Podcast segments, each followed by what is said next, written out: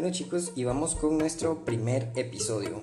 Y quiero empezar este podcast con una frase de un gran filósofo llamado Aristóteles. Él decía, si es deshonroso no poder defenderse con el cuerpo, más lo es no valerse de la razón y de la palabra específicas del hombre. ¿Y cuánta razón tiene? Solo pongámonos a analizar un poco esta frase. Después de haber interiorizado esto, Vamos ahora de lleno con un poquito de historia y un poquito de bases técnicas y científicas de la comunicación. Recuerdo una vez haber leído en un libro que todo cargo debía regirse por ciertas normas. Cualquier puesto como pilotos, eh, chefs, cajeros, gerentes y muchas profesiones y oficios más eh, cumplen ciertos roles. Entonces nosotros como comunicadores que somos y que seremos en determinado momento de nuestras vidas, o que actualmente somos, también los cumplimos. Pero hay algo muy importante también que debemos de mencionar. El deber ser y el poder ser. El deber ser está establecido por un grupo para un rol. Así, ah, algunas personas pueden puede querer que esta persona se desarrolle de determinada forma, pero también existe el poder ser.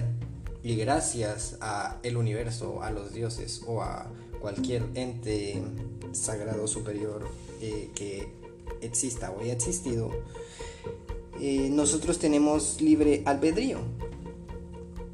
Ahora, el libre albedrío lo que nos permite es que nosotros podamos realizar lo que queramos según nuestros propios criterios. Entonces, eh, no vamos a realizar lo que, lo que las personas desean que hagamos, sino lo que nosotros, basados en lo que también ellos desean, estemos de acuerdo en hacer o no hacer. De ahí la importancia de estos dos conceptos. Ahora bien, existen dos conductas fundamentales y muy importantes de todo comunicador y estas son el interactuar. Y es que es obvio, no puede existir comunicador que no, que no interactúe. Debemos de relacionarnos, de hablar, de compartir, de interactuar con la demás gente. Esto es fundamental y es parte del deber ser, que estas son establecidas por, recordemos, por un grupo de personas, como ciertas normas que nuestro rol de, como comunicadores debe cumplir. Pero también existe el empatizar, y esto es importante y complicado esto forma parte del poder ser. No, no todos los comunicadores puede que lleguen a empatizar, pero sí, todo buen comunicador va a tener que empatizar con su público. Esto me recuerda a cierta historia que me contaron un día sobre un orador y conferencista que era muy duro, entonces tenía ciertos seguidores realmente eran sus fanáticos, y también tenía muchos contrarios. Siempre se enfocaba en tener muchos, muchos más seguidores y fanáticos que contrarios, pero eso no quería decir que no le importara no tener, eh, no tener contrarios. Esto hasta le beneficiaba, le servía de publicidad. Entonces, él tenía, eh, él tendía a interactuar y también tendía a empatizar. Pero bien, claro, siempre hay personas con las que no se empatizan y que estas mismas personas les servían. Es una buena anécdota. Ahora bien, hay ciertos puntos importantes que mencionar. Estos son el contexto, roles y significados.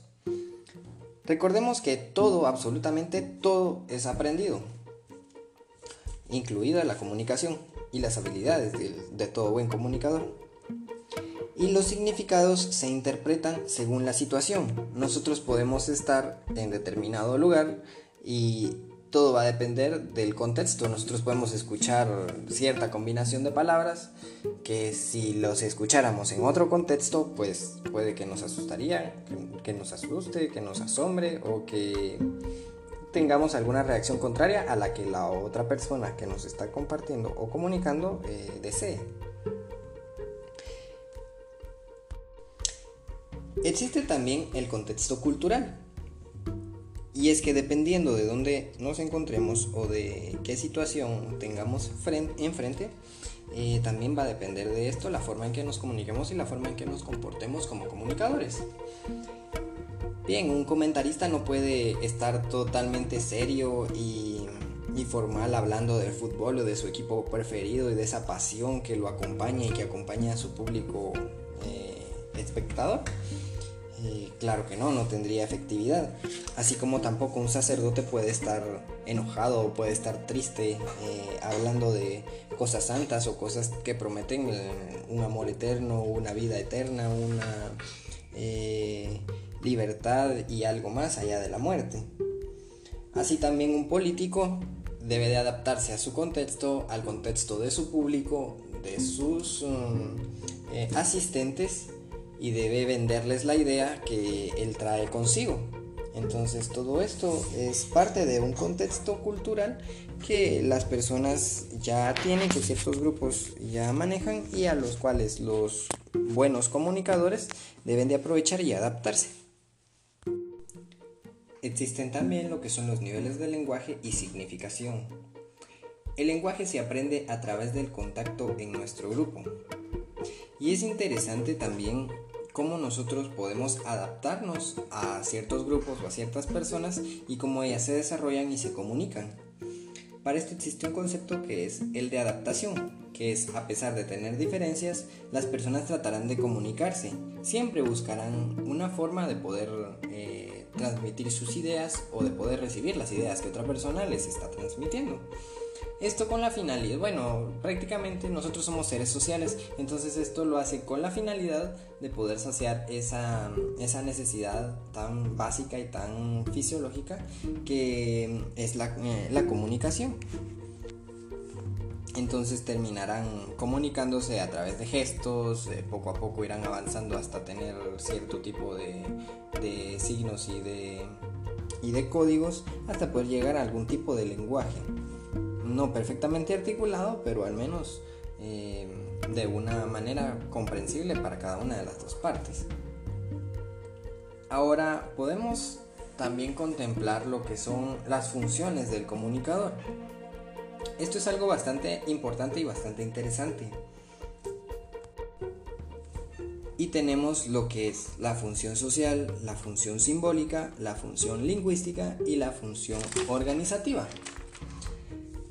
Ahora detallaremos cada una de estas funciones, em, ejemplificando, ¿verdad? Con cada uno de, de ciertos puntos lo que, en lo que se basa cada una de estas funciones.